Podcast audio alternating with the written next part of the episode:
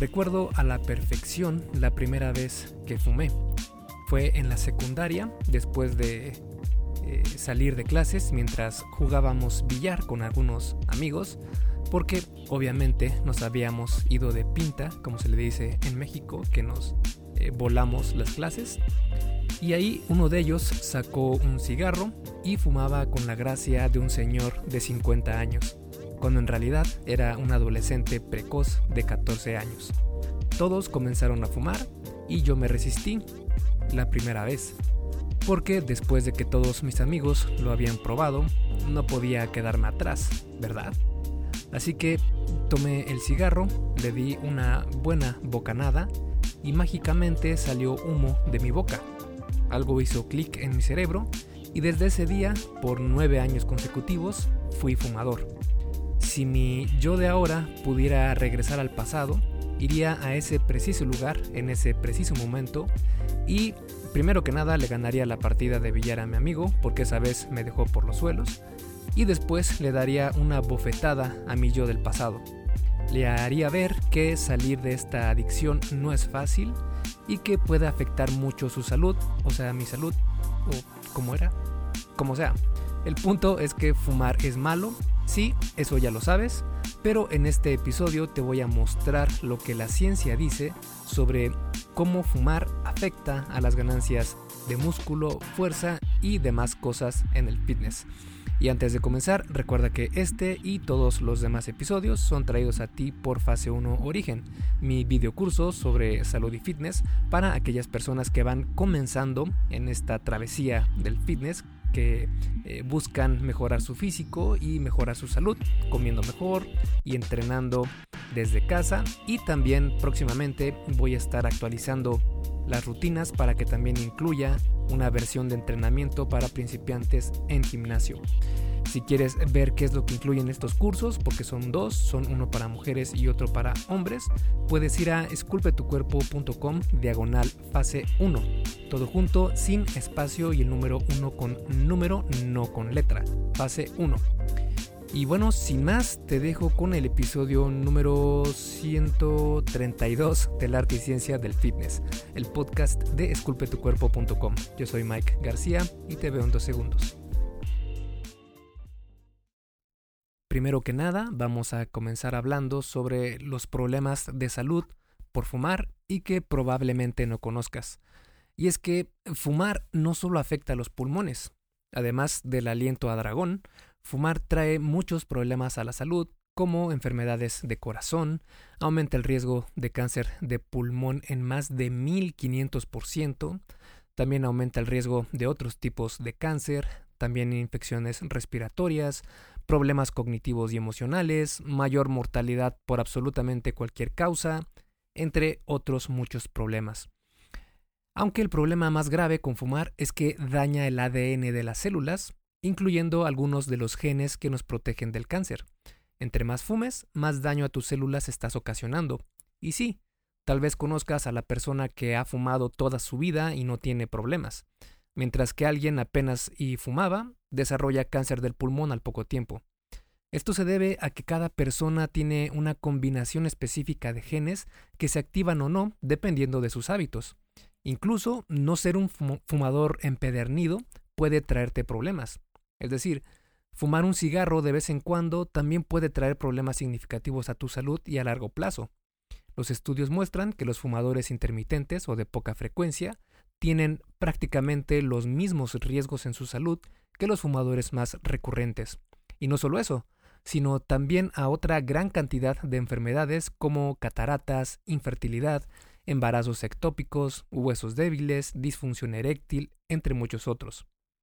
Vale, ya vimos que el cigarro es el diablo para tu salud, pero ¿cómo afecta fumar a la ganancia de músculo? Para responder eso, vamos a comenzar con analizar su efecto en la estructura más dura del cuerpo humano y la razón por la que tus músculos se contraen, es decir, los huesos. Porque fumar afecta directamente a tus huesos. Es bien sabido en la comunidad científica que fumar disminuye la densidad ósea, por ejemplo, se encontró en un metaanálisis, que es un estudio de estudios y la máxima evidencia científica que tenemos hoy en día, y se encontró que fumar puede aumentar el riesgo de fractura vertebral en un 13 a un 32% y de fractura de cadera en un 31 a un 40%. También aumenta casi al doble el tiempo necesario para recuperarse de una fractura o de osteomielitis. Y el Departamento de Medicina y Ciencia del Envejecimiento en Italia encontró en una investigación que fumar puede traer problemas de dolores de espalda, osteoartritis, artritis reumatoide, entre otros. El panorama entonces es claro. Fumar afecta directamente tu salud ósea. Punto. Además de afectar tus huesos, también disminuye tu fuerza, otro factor de la ganancia muscular. Menciono esto porque se ha encontrado que los adultos de edad media y de la tercera edad que fuman tienen generalmente menor masa muscular que aquellos que no lo hacen. Esto tal vez se deba a cuestiones de correlación y no de causalidad. Por ejemplo, las personas que no fuman, por lo general, se ejercitan más. Aunque se ha demostrado también que fumar daña más a las fibras musculares estructuralmente. El daño muscular no es algo que debas buscar, más bien es algo que no puedes evitar cuando entrenas. Pero no hay que confundir, el daño muscular provocado por fumar no es para nada igual al daño causado por el entrenamiento. Y otros estudios han encontrado que la fuerza en el agarre de las manos disminuye en fumadores. Este dato, aunque pareciera irrelevante, en realidad es muy importante porque la fuerza en el agarre de las manos es un factor que está completamente demostrado que predice varios marcadores positivos de salud e incluso la esperanza de vida lo que nos muestra que fumar sí afecta tu capacidad de ejercer fuerza y a su vez la fuerza es un indicador de ganancia muscular. Sabiendo esto, ahora vamos a ver entonces cómo afecta fumar a la ganancia de músculo. Y en este aspecto eh, sabemos que para ganar masa muscular son necesarios varios factores como comer las suficientes calorías, tener los niveles de proteína adecuados, realizar sobrecarga progresiva, entre otros factores. Y uno de estos factores, y uno muy importante, es la testosterona. En hombres, la testosterona es la hormona por excelencia para crecer muscularmente. En mujeres, este rol lo toma el estrógeno. Si eres hombre, entonces sería de mucha importancia que tus niveles de testosterona sean lo más alto posible. Esto hablando siempre claro de niveles naturales, ya que cuando se utiliza testosterona de manera exógena, como con los esteroides, por ejemplo, puede afectar muy negativamente tu salud, llegando a sufrir desde enfermedades del corazón hasta cáncer. Los niveles naturales de testosterona son en hombres entre 300 a 1000 nanogramos por decilitro y en mujeres de 15 a 70 nanogramos por decilitro. El problema está en que fumar reduce estos niveles significativamente, especialmente si ya tienes mucho tiempo fumando. Entre más eh, exposición tengas al humo del cigarro, directa o indirectamente, mayor será tu impacto negativo en la testosterona. Por lo mismo, fumar afectará tu capacidad para ganar masa muscular. Pero no solo afecta a tus ganancias musculares al disminuir la testosterona, sino que también lo hace por otros medios. Por ejemplo, ha sido comprobado en estudios donde se han encontrado que fumar obstaculiza la síntesis de proteína muscular eh, esto básicamente es la capacidad de utilización de proteínas para crear músculos. También puede hacer que la tensión muscular no sea la más eficiente, haciendo más difícil que puedas progresar en el gym. Y para complicar más las cosas, fumar puede aumentar la tasa en la que pierdes músculo. Porque fumar aumenta la sarcopenia. La sarcopenia es la pérdida de fuerza y masa muscular a lo largo del tiempo esto es más común en personas de la tercera edad. Y fumar está asociado a la aceleración significativa de la sarcopenia en este segmento de la población. De hecho, en fumadores, el deterioro, muscular se da más rápido que el pulmonar. Otra forma de comprobar cómo afecta fumar a la ganancia de músculo es mediante el fenómeno del aumento de peso cuando se deja de fumar. El aumento de peso puede deberse a la ansiedad por dejar el cigarro, a la necesidad de sustituir un vicio por otro, o simplemente a que los tacos al pastor siempre son una gran opción para cenar. Pero también se debe a la recuperación de masa muscular. Así lo demostraron investigadores de Israel, quienes examinaron la composición corporal, es decir, la proporción músculo-grasa de los participantes, y también examinaron la fuerza muscular de 41 fumadores que consumían al menos 15 cigarros al día. El 25% de los participantes dejó de fumar por un año entero, tiempo en el cual se llevó a cabo la investigación. Los resultados mostraron que los participantes que dejaron de fumar ganaron 5 kilos. 26% de esa ganancia de peso vino de masa muscular y también aumentaron su fuerza en un 20%. La fuerza de los participantes aumentó en promedio 7.7 kilos en la prensa en banco y 18 kilos en la prensa de pierna. Como ves, fumar afecta mucho la ganancia de fuerza y músculo, pero también lo hace con tu flexibilidad. Y esto es importante porque el rango de movimiento en los ejercicios es muy importante para ganar músculo y para tener un buen rango de movimiento es importante mejorar la flexibilidad. Puedes lograr esto haciendo unos estiramientos al terminar tu rutina un par de veces a la semana, o bien tomártelo más en serio e inscribirte a una clase de yoga donde vayas a hacer estos movimientos que mejoran tu flexibilidad varias veces a la semana. Si alguna vez has estado en una de estas clases, podrás darte cuenta de inmediato la poca flexibilidad y movilidad que tienes si no la practicas. Ahora imagínate que haya algo que la disminuya todavía más, pues la hay, y esa es fumar. Se ha encontrado en estudios que fumar puede disminuir la flexibilidad incluso en atletas con mayor entrenamiento y práctica. Por si todo esto fuera poco, Fumar no solo afecta tu desempeño físico, sino también tu recuperación. Porque, como probablemente sabes, el músculo necesita periodos de descanso y recuperación para poder crecer. Por eso es muy importante programar semanas de descarga y evitar el sobreentrenamiento. Sin embargo, cuando fumas, aún tomando en cuenta estos periodos de descanso, tu recuperación se verá afectada. Esto se debe a que en fumadores la función muscular se entorpece mucho antes de que comiencen los problemas pulmonares. Esto provoca degradación del músculo, menor entrega de oxígeno a los músculos, menor función mitocondrial, que son las eh, plantas de energía, entre comillas, de los músculos. Todo esto afecta negativamente a tu recuperación, lo que va a impedirte progresar en tus ejercicios clave. Vale, hasta ahora hemos visto problemas de salud y de desempeño físico que causa fumar, pero no solo afecta a algunos órganos específicos, sino a tu ADN completo, acortando tu esperanza de vida. Es decir, fumar afecta también a tu longevidad.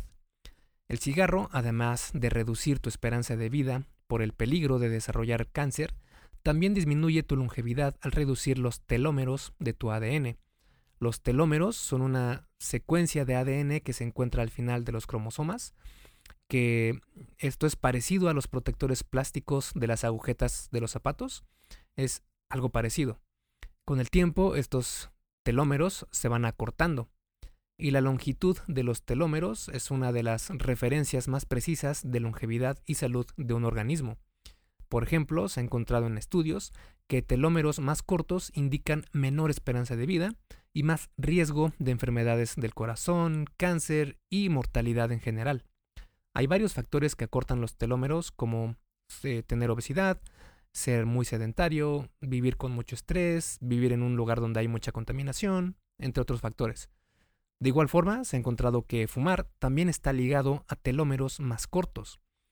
Como puedes darte cuenta, puros problemas de la vida moderna que nos parecen normales, entre comillas, en nuestro día a día. Aunque resolver el problema de fumar es un poco más difícil porque estamos hablando de una adicción. Y para liberarse de cualquier adicción, primero tenemos que comprenderla.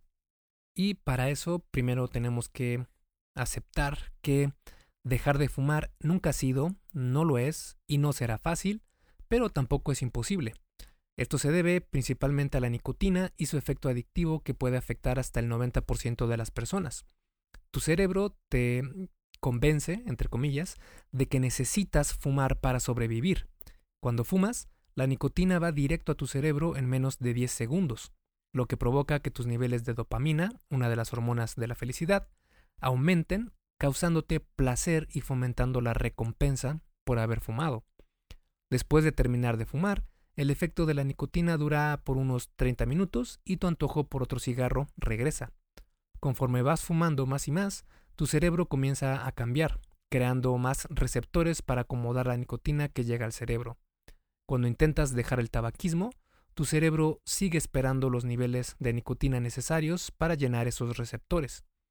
Una vez que tu cuerpo comienza a pedirte nicotina, puedes tener síntomas como enojo, ansiedad, depresión, irritabilidad, impaciencia, problemas para dormir, no descansar lo suficiente, entre muchas otras cosas. Y la solución a estos problemas es, por supuesto, más nicotina. Si caes, vuelves a iniciar con el ciclo desde el inicio y reforzándolo aún más. Es decir, se trata de aliviar un problema que es causado por exactamente la misma fuente. Es como querer apagar un fuego con más fuego. Esto es, de una manera muy simplificada, lo que ocurre con la adicción al cigarro. Si eres fumador, el primer paso es reconocer que tienes una adicción. Esto en teoría es fácil porque el 90% de los fumadores se arrepiente de haber comenzado a fumar. Una vez aceptado el problema, podemos buscar maneras de lograr por fin dejar de fumar. Hey, rápidamente, antes de seguir con el episodio, ¿me harías un favor? Si te está gustando lo que estás escuchando en este podcast, ¿puedes compartirlo en tus redes sociales? Basta con que tomes una captura de pantalla o te tomes una foto y compartas la publicación en Facebook, Instagram o en cualquier otra red social mencionando el podcast El arte y ciencia del fitness. Porque simplemente con que hagas esto, que realmente no te lleva más de un minuto, me ayudas un montón a que Esculpe tu cuerpo crezca y podamos cambiarle la vida a muchas más personas. Y si haces esto, no olvides etiquetarme en la publicación para que pueda agradecerte personalmente. En Facebook estoy como blog Esculpe tu cuerpo y en Instagram como Esculpe tu cuerpo. Vale, sigamos entonces donde nos quedamos en el episodio. Lo que nos lleva al siguiente punto, que es cómo dejar de fumar de manera científica. Dejar de fumar es un proceso, es decir, nadie espera que de la noche a la mañana digas, este es mi último cigarro y puff, por arte de magia, ya no tienes una adicción. Más bien es un proceso donde puedes tener recaídas, pero seguirás avanzando poco a poco. Aquí te muestro algunas estrategias que puedes utilizar. La primera es hacer ejercicio. Como muchas otras soluciones en cuanto a salud, hacer ejercicio es ultra, mega, super recomendable. El ejercicio ayuda a mantener tu cuerpo en óptimas condiciones y también puede ayudarte a dejar de fumar. De hecho, un estudio organizado por la Federación de la Salud Mundial encontró que los fumadores que se ejercitaron solo por 30 minutos al día tuvieron 55% más éxito para dejar de fumar que aquellos que eran más sedentarios. Además, los participantes que dejaron de fumar e hicieron ejercicio tuvieron 43% menor probabilidad de recaer que aquellos que dejaron de fumar pero no se ejercitaron. Hacer ejercicio libera algunas de las hormonas de la felicidad, las cuales también son liberadas cuando se fuma lo que podría ayudar a disminuir los antojos por el cigarro. De hecho, la Universidad de Exeter encontró precisamente eso en una reseña sistemática, donde se mostró que hacer ejercicio redujo significativamente el antojo por fumar de los participantes. Otra ventaja del ejercicio cuando quieres dejar de fumar es que puede evitar que ganes peso cuando dejas el cigarro. Subir de peso es un efecto secundario bastante común cuando se quiere dejar de fumar, ya que se puede subir entre 4 a 5 kilos en un periodo de 12 meses de abstinencia y los mayores aumentos se dan en los primeros 3 meses. Aunque como ya vimos, este aumento también se debe a la recuperación de músculo.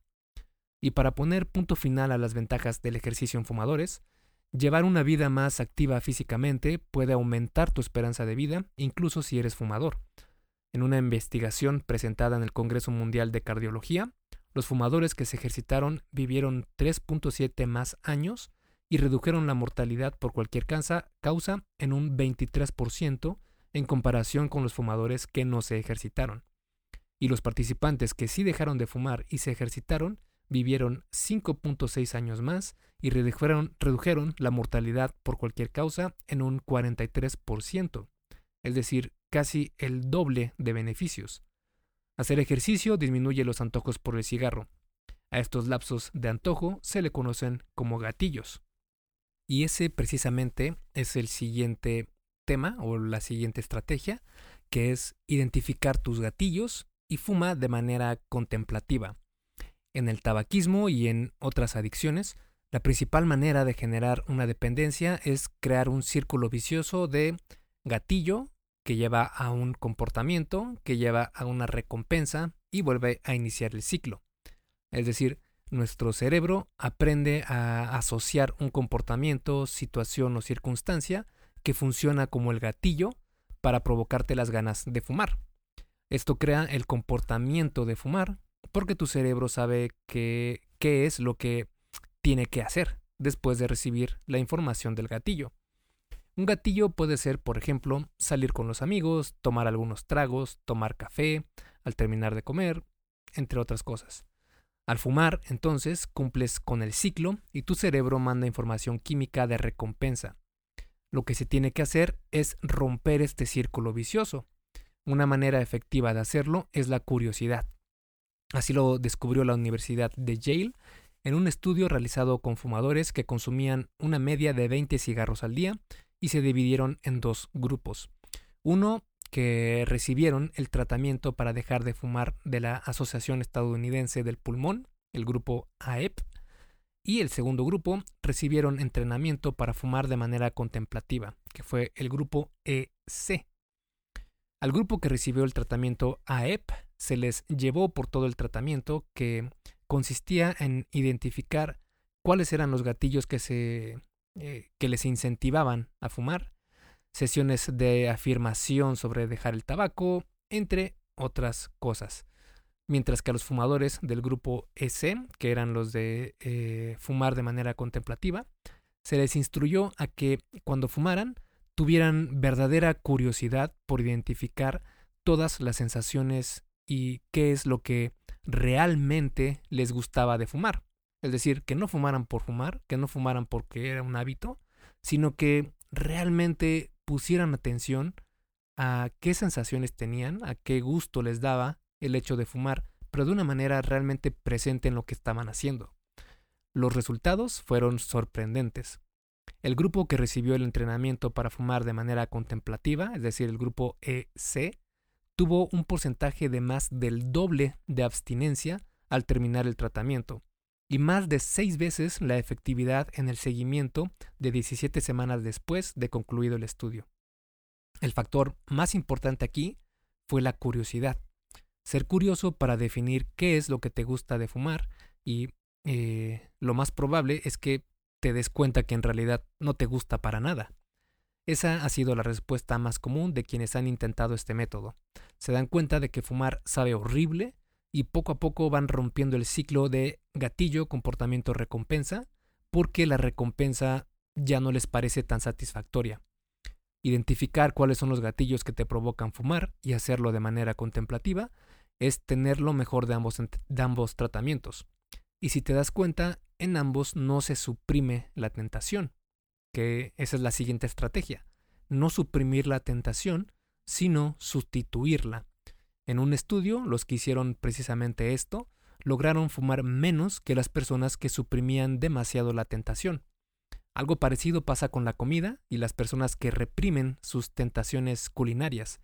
Es decir, si tienes una tentación, no intentes suprimirla por completo, sino examinarla, poniendo en práctica eh, fumar de manera contemplativa.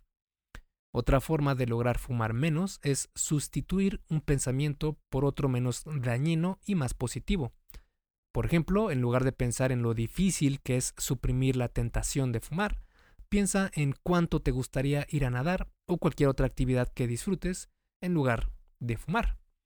Y una manera más de sustituir una tentación es aplicando el dicho un cigarro menos. Es decir, si fumas un cigarro antes de comer y otro después de terminar de comer, entonces disminuye un cigarro menos fumando solo uno después de comer. Así, poco a poco irás disminuyendo el número de cigarros que fumas al día sin tener que suprimir demasiado la tentación. Esta es una forma de controlar tu entorno, el cual es la siguiente estrategia. Si quieres fumar, por ejemplo, hazlo solo en algunos lugares, ya que esto te va a permitir que lo vayas dejando poco a poco sin sentirte totalmente privado de esta, de esta adicción. Por ejemplo, puedes fijarte una regla de no fumar en el coche ni en la casa, pero fuera de estos lugares sí. De esta manera estás haciendo la acción de fumar algo más incómoda, logrando que tu cerebro relacione fumar con incomodidad. Otra manera de utilizar el entorno a tu favor es evitando tener las cosas a la mano y a la vista. Hay un dicho que dice fuera de vista, fuera de la mente. Es decir, si no lo veo, no me acuerdo. Esto es muy cierto y si no me crees, prueba a dejar algo fuera de tu vista y al poco tiempo créeme que lo olvidarás por completo. Para sacar provecho de esto, no tengas cigarros en casa. Haz que sea difícil conseguirlos.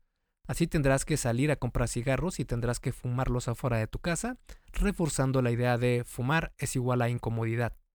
De nuevo, no estás suprimiendo por completo el hecho de fumar, sino que estás haciendo más incómoda la obtención de la recompensa, algo que no pasa, por ejemplo, con otras formas de fumar, como son los vaporizadores. Los cigarros electrónicos son unos vaporizadores que usan una versión líquida de nicotina y son relativamente nuevos y sí, se ven súper, súper cool. Por lo mismo, es demasiado pronto para saber si tendrán una toxicidad a largo plazo. Es decir, se tiene la percepción de que son menos peligrosos que los cigarros normales, pero todavía contienen nicotina, de igual manera o incluso más que los cigarros, y además de tener otros muchos químicos que pueden ser adictivos. Y de hecho, hay estudios que han encontrado que fumar estos cigarros electrónicos son eh, nocivos para la salud, incluso aquellos que no contienen nicotina. Peor aún si vas a un lugar cerrado donde rentan vaporizadores tamaño familiar conocidos como shishas, ya que en cuestión de minutos el lugar está lleno de humo equivalente a 50 o 100 cigarros. Esto es terrible para tu salud porque los estudios muestran que fumar shishas puede traer problemas como cáncer de esófago, pancreático, de próstata, de vejiga, desarrollar desórdenes respiratorios, enfermedades cardiovasculares, cambios en la presión arterial y también aumentan tu riesgo de sufrir síndrome metabólico. El grandísimo problema con los vaporizadores en general es que la gran mayoría de personas piensan que son inocuos, cuando en realidad pueden traer muchos problemas casi igual que los cigarros comunes y corrientes, así que hay que evitarlos lo más posible. Y si todo lo demás falla, los parches y goma de mascar de nicotina son otra opción. Porque además de que tienen algunas ventajas en cuanto al rendimiento deportivo, e incluso es considerado como un nutrópico, es decir, que potencia las capacidades cognitivas, aún así sigue siendo adictiva la nicotina y definitivamente es una solución pasajera y únicamente si todo lo demás falla. Pero quiero decirte que si logras aguantar los primeros tres días de abstinencia, estarás en un muy buen camino porque los antojos por el cigarro duran unos 3 minutos. Superar estos minutos eh, te será más fácil resistir las primeras horas sin fumar. Y una vez que la nicotina haya dejado tu sistema, que esto es de 2 a 3 días, tu cuerpo tiene que repararse, lo que llevará otro par de semanas. Dejar de fumar puede ser algo difícil, pero claro que es posible más aún si se tienen técnicas para poder deshacerse de una vez por todas de este vicio. Para eso te recomiendo el libro Es fácil dejar de fumar si sabes cómo, de Allen Carr. Es un libro que leí hace mucho tiempo y me ayudó a eliminar por completo la necesidad de fumar. Y bueno, como conclusión y a modo de resumen, podemos decir que fumar comienza como un juego y un cigarro para probar qué se siente, dos para practicar, y así sucesivamente hasta que ya estás completamente enviciado con el cigarro. Esto va creciendo poco a poco como bola de nieve hasta que es terrible para tu salud y genera muchas enfermedades que las hemos escuchado por muchos por mucho tiempo como cáncer y otras enfermedades mortales, pero lo que tal vez no sepas es que también afecta a tus objetivos en el fitness, ya que disminuye tu densidad ósea, pierdes fuerza, disminuye tu musculatura, acelera la pérdida de músculo, obstaculiza la recuperación muscular, disminuye tu longevidad, entre otros problemas. Como te puedes dar cuenta, fumar te dificulta mucho que puedas mejorar en tu desempeño físico. Para dejar de una vez por todas el cigarro, Puedes probar hacer ejercicio, identificar cuáles son tus gatillos, también fumar de manera contemplativa, sustituir las tentaciones por otras más saludables, hacer que fumar sea incómodo, evitar los vaporizadores y parches de nicotina y resistir los primeros tres días de abstinencia. Todos estos son recursos probados en estudios científicos que muestran que ayudan al proceso de dejar de fumar. Sí, ayudan al proceso, mas no a la decisión. La decisión probablemente la tomaste hace mucho tiempo, pero la adicción es tan fuerte que debes ver esto como un proceso de prueba y error. Si fallas, tómalo como un experimento. Es parte del proceso. Y vuelve a comenzar las veces que sea necesario. Te aseguro que una de esas veces será la buena. Dejar de fumar es una de las mejores decisiones que puedes tomar por tu salud sin importar tu edad. Tu cuerpo te lo agradecerá. Esculpe tu vida, comienza con tu cuerpo. Y hasta aquí el episodio del podcast de hoy. ¿Te gustó? Si es así, déjame una calificación y tu opinión en Apple Podcast. Es muy sencillo y no te lleva mucho tiempo. Con esto me ayudas a que el podcast suba en el posicionamiento de Apple y así podamos llegar a más personas. Si tienes alguna duda o sugerencia, puedes mandarme un email a contacto. Veo absolutamente todo lo que me llega al mail y respondo personalmente a todos. Puedo tardarme un poco por la cantidad de mensajes que recibo al día, pero ten por seguro que sí te responderé. Gracias por escuchar el podcast del arte y ciencia del fitness y espero haberte ayudado a aclarar algunas de tus dudas. Y antes de irnos, si te gustó el episodio, entonces probablemente también te guste el checklist que hice para saber si estás haciendo lo correcto para ver resultados en el gym. Si no estás viendo los resultados que quieres, se puede deber a varios factores. Este checklist funciona como una guía para que veas dónde puedes mejorar y poder seguir progresando. Es completamente gratis y puedes bajarlo en esculpetucuerpo.com diagonal lista. Me despido y nos vemos en el siguiente podcast.